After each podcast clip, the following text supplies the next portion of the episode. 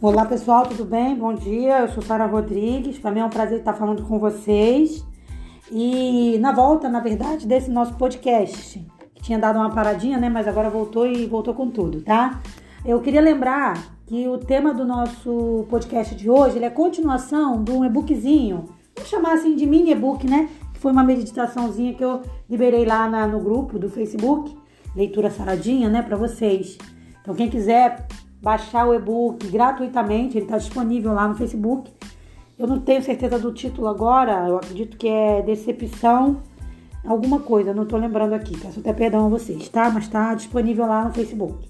Bom, então esse tema de hoje é a continuação, né? Eu, eu tenho notado assim, é, mas antes de falar o que eu vou falar agora, eu quero deixar bem claro que o tema aqui não é político, tá? Então não interessa aqui nada em relação à política, votou em A, votou em B, não tem nada a ver. Mas assim, eu tenho notado assim nas redes sociais, né, nas pesquisas que eu faço, que o índice de decepção com o presidente Bolsonaro tem diminuído, tem aumentado, né, melhor dizendo, né? Então muitas, muitas daquelas pessoas que votaram no, no nosso presidente atual é, estão de, modo, de certo modo assim arrependidas, né? Então assim, é, eu fiquei avaliando para entender o porquê dessa decepção. Por que, que a pessoa se decepcionou? O que, que ela esperava? O que, que frustrou a expectativa dela, né? Então, assim, esse desapontamento, né? Ele deve ter alguma explicação. Então, assim, é, quando, quando a gente se decepciona, normalmente, é porque a gente cria uma certa expectativa normalmente exagerada sobre alguém ou sobre alguma coisa, né? Então, a gente espera normalmente mais do que a pessoa realmente pode oferecer.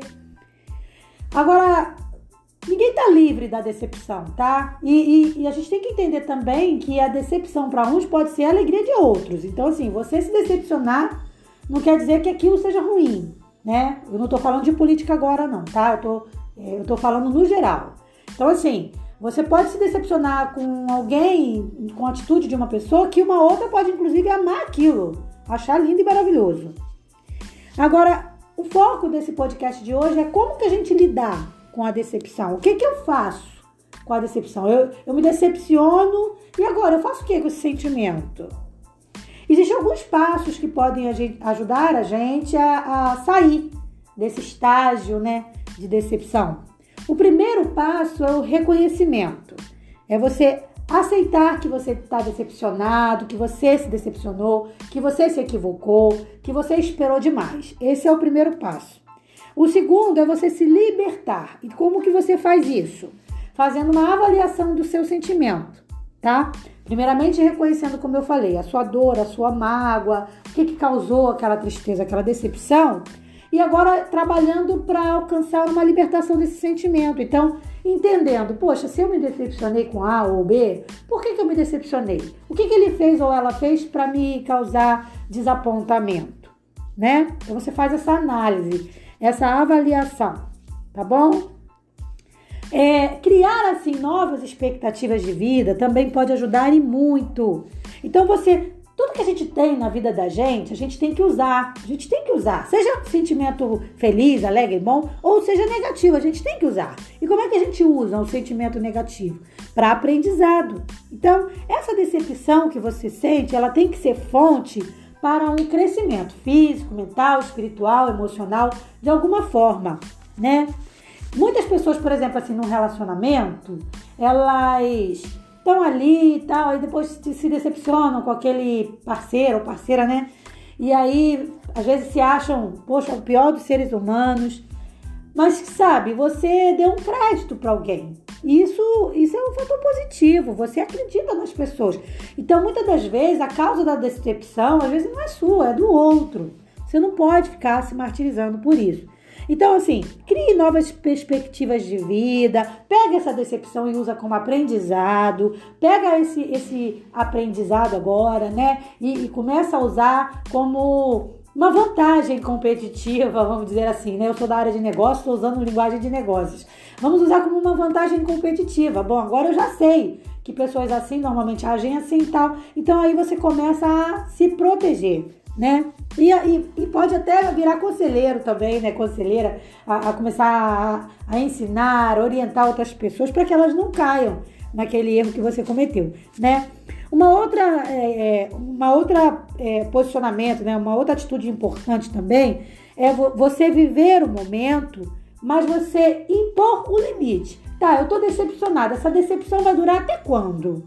Porque tem que ter um limite. Você não pode pegar uma mágoa, uma decepção, colocar nas costas e levar ela para a vida toda. Então não fique ali se cobrando por tanto tempo, tá? Uma dica que eu dou é você fazer caminhada. Gente, a caminhada, deixa eu falar para vocês, ela é fantástica. A caminhada ela trata muita coisa. Porque além de você pegar o solzinho ali da manhã, você vai pegar o, o, o sol, né? A vitamina D ali. Mas a caminhada ela, ela faz a gente pensar, raciocinar melhor. Então ela movimenta todo o corpo. A caminhada no momento de decepção, no momento de tristeza, de luto, ela ajuda muito, tá? Então ela vai te ajudar a encontrar alegria em coisas simples, tá? E também a se libertar, se afastar desses pensamentos negativos, tá bom? Outra, outro passo importante é você não se culpar, como eu falei até um pouquinho anteriormente, né? Então, se alguma coisa, se alguém te decepcionou, não vai resolver ficar remoendo, remoendo, remoendo, tá bom? Então você procura coisas novas, procura se libertar desses pensamentos, ficar não se culpando, tá?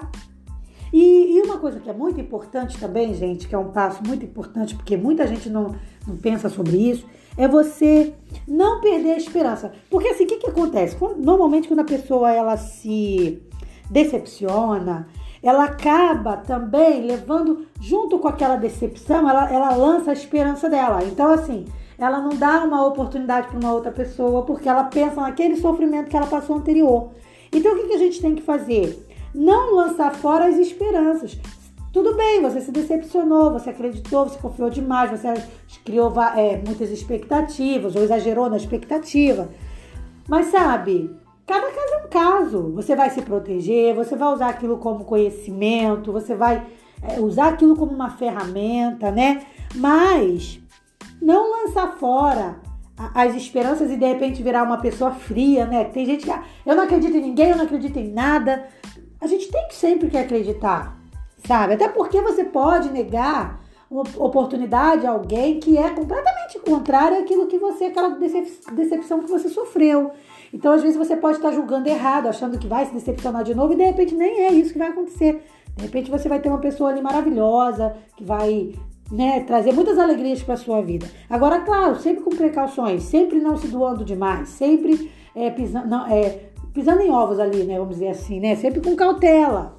Mas assim, não joga tuas esperanças na, na, na, no lixo. Por quê? Porque a, a, esperança é o que move a gente. Então, se a gente também perder a esperança em tudo, aí fica complicado, né?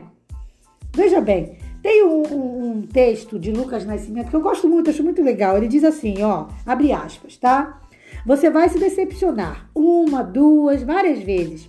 Vai achar que tem dedo, que teu dedo é podre mas depois você entende que podre mesmo são algumas pessoas.